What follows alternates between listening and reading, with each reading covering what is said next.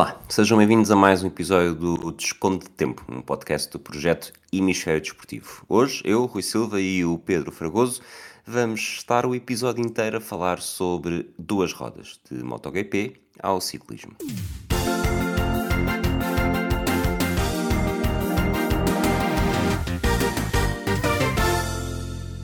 Olá, Fragoso. Olá, Rui. Como é que está o teu ego esta semana? O meu ego está sempre em baixo. Olha, começamos pelo ciclismo, depois vamos, já vamos para os motores. Achas que a figura da semana. É legítimo dizer que a figura da semana foi Wood Van Aert? Hum, é legítimo, se for bem, eh, se for bem, se for bem argumentado. Mas concordas? Eh, Concordo, é uma, é, uma, é uma figura da semana, sim, até porque ontem eu não vi com muita atenção, mas eh, depois teve bastante companheirismo a deixar Christophe Laporte vencer a, a Gent Wevelgem ahm, numa corrida marcada por muita por mau tempo, uma prova típica do, daquela, daquela zona, mas co- deixou eh, escapou durante cerca de 50 km, pelo menos, creio, eh, com, com Christophe Laporte, seu colega de equipa da, da Jumbo Visma, um, e depois no final deixou, deixou, um, deixou vencer o francês, uh, um do- uma das boas revelações da, da Jumbo nos últimos, uh, nestas duas últimas épocas. Uh, mas de facto o que ele fez, tendo em conta a prova que fez então na sexta-feira na E3, acho que acho que, acho que é, é legítimo falar disso, apesar da dupla titânica entre Roglic e Remco Evenepoel. Vamos então fechar o, o Wood Van foi nesta semana, tudo bem que Milan San Remo já falámos no último episódio. Último, na semana passada. Acho que não foi o último porque houve um entretanto.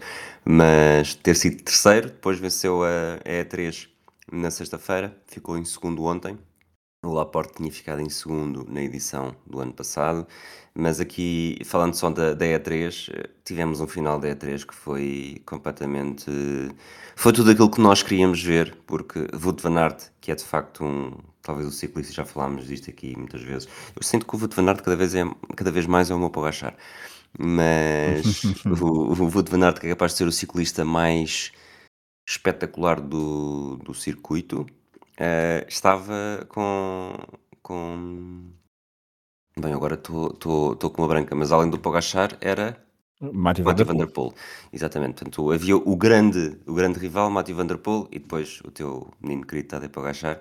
Os três acabaram juntos, fizeram os últimos quilómetros juntos. Uh, o Wout van Aert acabou, até vacilou um bocadinho na última dificuldade. Uh, parecia que ia dar, uh, estávamos mais perto de tanto de Van Der Poel ou de Pogacar, e Van Der Poel que até está a ter um início de época bastante bom também, mas depois no final deu mesmo Wout van Aert. A prova foi, foi incrível, uh, esses três, e também com outros uh, ciclistas atrás, mas uh, esses três principalmente protagonizaram uns duelos muito, muito interessantes. Tadej Pogacar, que se calhar aqui há uns anos não imaginaríamos tão, tão competente nesta, neste tipo de provas, ele tem focado bastante na, no seu calendário anual.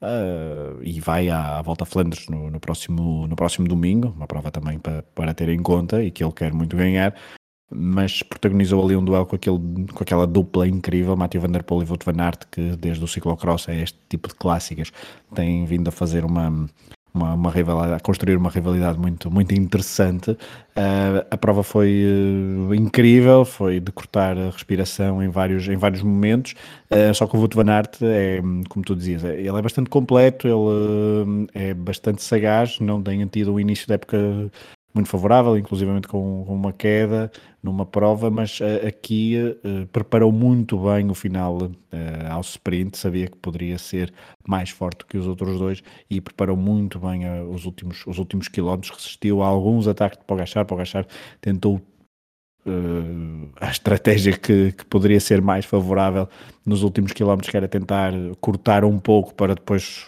porque sabia que ao sprint seria muito complicado bater quer o neerlandês, quer o belga, e a verdade é que isso aconteceu com o belga da, da Jumbo Visma a fazer uma, um sprint muito forte, mas a prova sim, a prova merece ser vista e revista, é daquelas que um, pode ser sempre, de, dentro de alguns anos, classificada e vista como uma das, uma das uh, ótimas, ótimos dias de ciclismo, ainda por cima foi só um dia uh, e concentra ali muita coisa do que é o ciclismo atual. E, portanto, é uma prova que poderá ser boa para explicar daqui a uns anos eh, esta fase do ciclismo mundial. Esse dia foi também um dia de, de etapa grande na volta à Catalunha, uma etapa que acabámos por não ver. Uh, hum.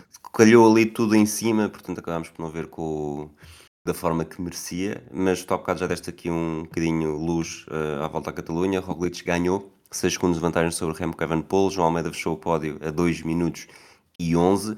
Falámos muito do terreno Adriático e da forma como poderia dar aqui indicações para o giro. Uh, Evenepoel não esteve no terreno Adriático, esteve na volta à Catalunha e eu diria que aqui até pelos tempos, uh, a não ser que aconteça algo de muito inesperado. E, obviamente, uma volta, uma volta de três semanas é sempre uma volta de três semanas, mas parece-me claramente que Roglic e Evenepoel estão num universo à parte. E depois, lá está, João Almeida, na melhor das hipóteses, uh, aqui a lutar pelo pódio. Fez pódio na volta à Catalunha, acabou por ter, nessa sexta-feira, no dia da, da E3, eh, acabou por fazer uma etapa muito boa, conseguiu seguir com, com Evenepoel e Roglic e ficar no terceiro lugar. É nessa, nessa etapa que ele sobe ao terceiro lugar na geral, mas eu diria que não há, não há grande forma de fugir a que Roglic e Evenepoel são mesmo as grandes potências para o giro e todos os outros estão atrás e, e João Almeida entra nessa, nesse lote. Entra nesse lote e começando pelo João Almeida, porque pelo menos está, é pena o, o giro não começar dentro de duas semanas, eh, só começa na dia 6 de maio. Até lá, João Almeida não vai competir mais, tal como, por exemplo, Primoz Roglic.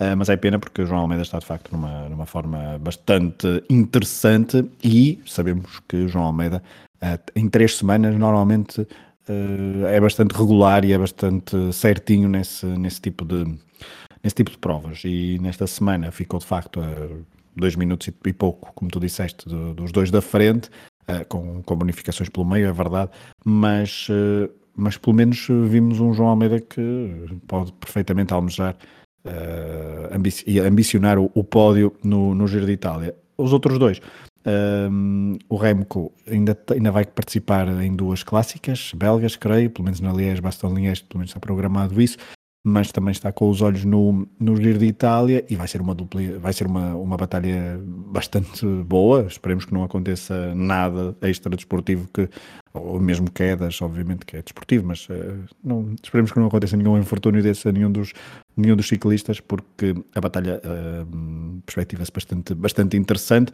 e uh, quer um quer outro foram ganhando uma ou outra etapa. O Roglic até deixou, entre aspas, o, o, o Remco a vencer a última etapa são, são dois, dois, dois pilotos, já estou a pensar no outro.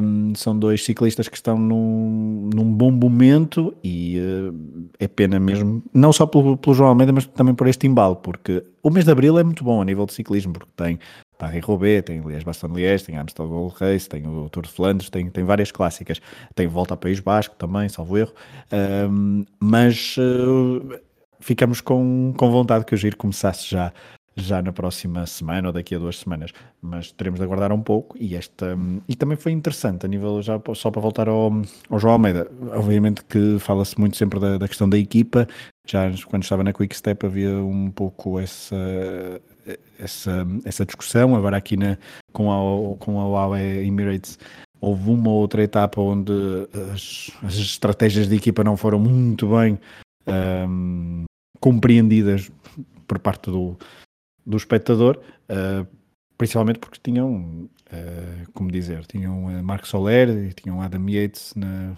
lá na frente e às vezes estavam à procura da etapa, outras vezes não sabiam se davam prioridade a um ou outro, falo de Soler e de Almeida, Uh, esperemos que depois no giro as coisas estejam bastante bem definidas e que ninguém uh, e que todos saibam o, o, seu papel. Acho que isso é, é, importante, seja o papel de defender o João Almeida, seja o papel de, de querer ganhar uma etapa. É legítimo pensar das duas formas. Uh, haverá quem goste mais de uma estratégia ou de outra.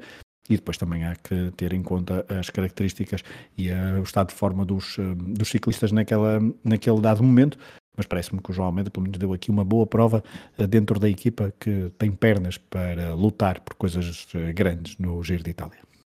Concordo contigo. Vamos, estás preparado para pôr o motor? Uh, sim, eu sou o Cancelara. Não vamos, eu ia dizer, não vamos falar de Pogachar, mas pronto, isso. O MotoGP, a temporada começou este fim de semana no Algarve, em Portimão. Miguel Oliveira não esteve mal, também não esteve magnífico. Eu, não, eu confesso que estive o fim de semana completamente ausente. Tudo o que sei foi o, o que soube por ti, mas uh, diria que, obviamente, teve o nada em relação ao que se passou na corrida, quando foi abalroado pelo, pelo Marco Marques logo no início. Mas mesmo na corrida de sprint, uh, pelo que tu me disseste, podia ter feito ligeiramente melhor e até esteve bastante perto que, que isso acontecesse. É, porque aí, primeiro essa novidade da, da sprint. Um, Gostaste? Foi, foi... Comparando com a Fórmula 1, por exemplo. Comparado com a Fórmula 1, gostei. Porque lá está atrás mais o facto de haver mais pontos, em, em, disputa traz logo uma, uma dinâmica diferente. E, e, hum, e, as estratégias aqui são diferentes de primeiro porque na corrida de sprint da Fórmula 1 estão a definir também o lugar da grelha de partida para a corrida. E aqui não, portanto aqui arriscam pontos, sabem que isso pouco interessará para a grelha de partida do dia a seguir, arriscam mais diria um, e também as estratégias são diferentes porque podem usar outro tipo de pneus, eh, menos gasolina e também é típico do MotoGP, diria, haver mais uh, quedas, foi o que aconteceu exatamente aqui, por isso na, em relação àquele nosso último episódio, uh, o facto de, de haver a questão do Mundial, quem domina as sprints também vai dominar o, o, as outras corridas, haverá hum, uma diferença grande porque aqui há muito mais abandonos, seja por acidentes, seja por principalmente por acidentes do que comparado com, a, com a Fórmula 1. Uh, eh, e, ve, e, vemos, obviamente, que Pecco Bagnaia venceu as duas provas, que seja a sprint, seja, seja a corrida, mas depois uh, Jorge Martin ficou em segundo e Marco Marques ficou em terceiro, isto na prova de sprint, enquanto foi Vinales e Bezek a ficar eh, nos outros lugares do pódio na, na corrida, com Zarco e Alex Marques quarto e quinto, enquanto Miller e Vinhales ficaram em quarto e quinto na, na sprint. Ou seja, Já agora, desculpa, aqui... o, tanto o Jorge Martin como o Marco Marques, que foram pódio na corrida de sprint, uh, Sim, não, terminaram não, terminaram a corrida. É, é isso. Um, e, e, estavam ali envolvidos na, com a questão do Miguel Oliveira, que eu já lá vou. Um, por isso, sim, por isso acho que estas, esta, esta, o problema aqui da sprint é que poderá cansar os pilotos. E acho que isto, os próprios pilotos é que são soberanos, diria. Acho que estas não, não se pode só olhar para, ai ok, é muito giro dar mais corridas ao público, assim eles vão lá mais, compram mais bilhetes, estão lá mais tempo no sábado, eh, não vão só no domingo, nos espectadores também estão mais atentos no fim de semana todo, a publicidade é, é maior, é mais dinheiro para a organização, tudo bem, percebo, mas acho que os pilotos também terão de uh, ter uma palavra a dizer e, e, eu vejo isto como algo bastante cansativo, porque fazer uh, o stress, um, ehm, o desgaste físico, isso terá, terá de ser tido em conta que é para, para, para, para a avaliação desta, desta nova modalidade, porque será em todas as provas que teremos corrida ao sábado, segundo a previsão do MotoGP. E no Miguel Oliveira, de facto, Miguel Oliveira na corrida de sprint teve um erro que obviamente que pode cometer e é normal, é normalíssimo, todos cometem erros, só que na última volta, depois de ter andado sempre praticamente durante toda a corrida de sprint, entre o quarto, o quinto e o sexto lugar, eh, nas duas últimas voltas conseguiu chegar ao, ao terceiro lugar, depois uma troca momentânea, mas na última volta percebeu-se claramente que se não errasse iria conseguir o terceiro lugar, uma chegada ao pódio, e isto entronca com aquela conversa que tínhamos tido no último episódio, que é Miguel Oliveira não é regular, Miguel Oliveira quando chega ao pódio é para ganhar e raramente faz outro tipo, outro tipo de resultados no pódio que permite iriam capitalizar com pontos e depois na classificação final do Mundial estar mais perto de um top 5 ou mesmo dentro de um top 5, uh, eh, foi, uh, foi, foi um azar tremendo. Ele, mais do que ninguém, estava bastante chateado e ele estava bastante chateado depois no final da, da, da prova de sprint. Uh, só que cair de terceiro para sétimo foram pontos importantes e permitiu pontos também aos adversários, a verdade é essa, e poderia ter tido pelo menos aquele pódio neste fim de semana numa das provas. No domingo no domingo, pronto, é, foi, teve, teve azar, ele, Miguel Oliveira uh, e Marco Marques. Um... Como é que classificas a imprudência de Marco Marques? É assim, é, o Marco Marques tem. Achas que houve negligência ou. É, quer dizer, eu no, eu, é, eu, eu, no calor do momento eu acho que é fácil dizer que aquilo é negligente e que é um e que é uma idiotice por parte de Marco Marques. Agora, analisando mais friamente, o Marco Marques tem vários, uh, vários históricos de, de comportamento nas provas uh, deste, deste tipo, já há muitos anos. é um circuito, é um, um piloto bastante um, agressivo, é um piloto extraordinário, mas que nos últimos anos tem estado fora do mediatismo, não tem, não tem corrido quase, não tem vencido títulos, não tem vencido corridas, às vezes nem as corre, não é? E, um, e acho que isso na cabeça dele certamente, e já não tem a melhor moto, como durante, durante muitos anos teve, e acho que isso dentro da cabeça dele mexe muito com, com, a, sua, com a sua performance em, em pista. Um, a forma como, e, e, ele para este fim de semana, como na, no sábado de manhã conseguiu uma, uma, uma pole position que ninguém estava à espera. Uh, obviamente, depois em condições que poucos pilotos gostam de que os outros o façam, que é andar ali atrás e apanhar o condar por parte de uma de um, de um, de um companheiro de, de profissão, nem, nem era de companheiro de equipa, era de um, de um, colega de profissão, de outra equipa, um, e ele conseguiu a pole position e viu-se numa posição de, topo na, na corrida. Faz uma sprint minimamente interessante, onde consegue chegar ao pódio. Uh, pare, parece que os problemas físicos estão longe uh, depois de, de um calvário bastante longo. E aquelas primeiras duas voltas, ou volta e meia, se quisermos, de, de Marco Marques, é uma volta de alguém que parece estar desesperado por eh, ir para a frente e fazer aquilo que fazia habitual, antigamente quando estava em superforma, que era ir para a frente, arrancar, deixar todos para trás e o resto depois que se entretesse a lutar pelo segundo, terceiro e quarto classificados. Uh, quarto lugares. Não é o atual modelo do MotoGP, não é o atual formato do MotoGP. Ele está noutro, está um nível abaixo, dois níveis abaixo, e tem, seja a nível de pilotagem, seja a nível de moto. O, o MotoGP mudou desde esses tempos e, e ele terá de uh, repensar bastante a sua forma de atuar. Acho que é isso. Claro que tem, tem ali um azar, porque se ele não ele tem um toque no Jorge Martin antes de bater no Miguel Oliveira, ele descontrola-se completamente. Agora, já antes tinha dado vários toques eh, no, nos, outros, um, nos outros companheiros e isso é, é algo sintomático. Acho que ele tem de rever, mas e agora também está com azar porque parece que vai faltar pelo menos ao Grande Prémio da Argentina, o próximo, por causa de uma lesão na mão, outra vez. Uh, esse fantasma, e isso certamente que é difícil para um, um super campeão poder aguentar e, e processar no, no seu cérebro.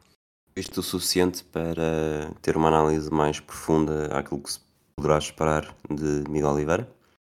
Achas que foi muito acho curto que é, e acaba por ser. Acho que é cedo, acho que é cedo, acho que é cedo, porque até não, não sabemos como é que seria o domínio da. o, o, o rendimento desta, desta, desta Aprilia no, no, numa corrida.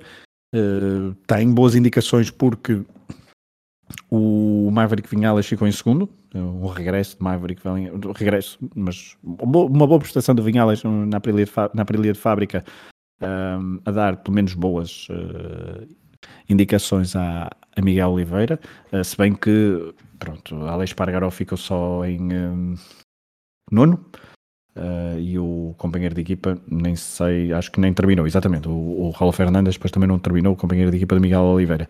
Um, houve muitas quedas, houve muitas, muitos abandonos. Para além de Miguel Oliveira e Marco Marques, houve Gian António, Jorge Martina, Luca Marina, Raul Fernandes. O Paulo Espargaró, que caiu na sexta-feira num treino livre, uh, teve de ir para o hospital e está em Barcelona ainda a recuperar, portanto nem correu. Houve também essa, esse dado em que os pilotos se queixaram muito de alguma falta de segurança na, em determinadas zonas da, da pista. Uh, é algo que já tinham indicado uh, em provas anteriores, em anos anteriores, e que parece que não foi uh, acatado nem resolvido por parte do, do Autódromo de, de Portimão. Fica também aqui esta nota.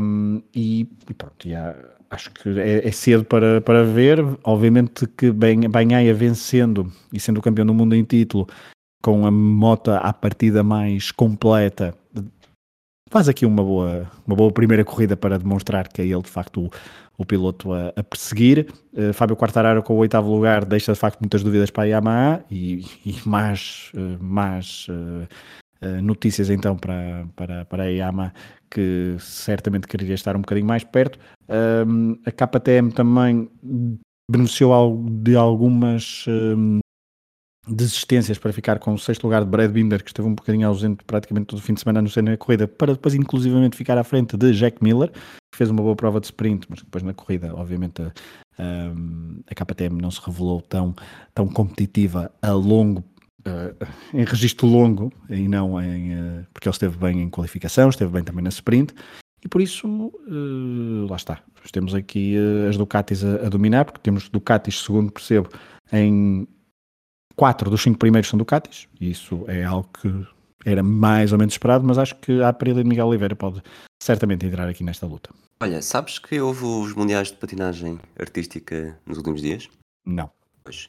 Confesso que confesso que esses patinhos me passam ao lado. Não houve, não houve participação de atletas russos, o que acaba uhum. olhando, olhando para, para a lista de participantes, nota-se aqui muita ausência de grandes nomes russos e também de alguns dos nomes japoneses que, estão, que estiveram em final de ciclo.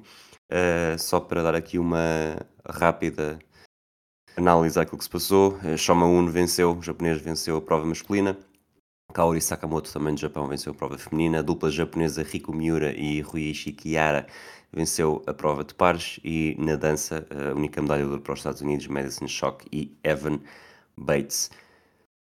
De resto, não sei se tens alguma coisa a destacar, senão voltaremos nos próximos dias para aquilo que se justificar.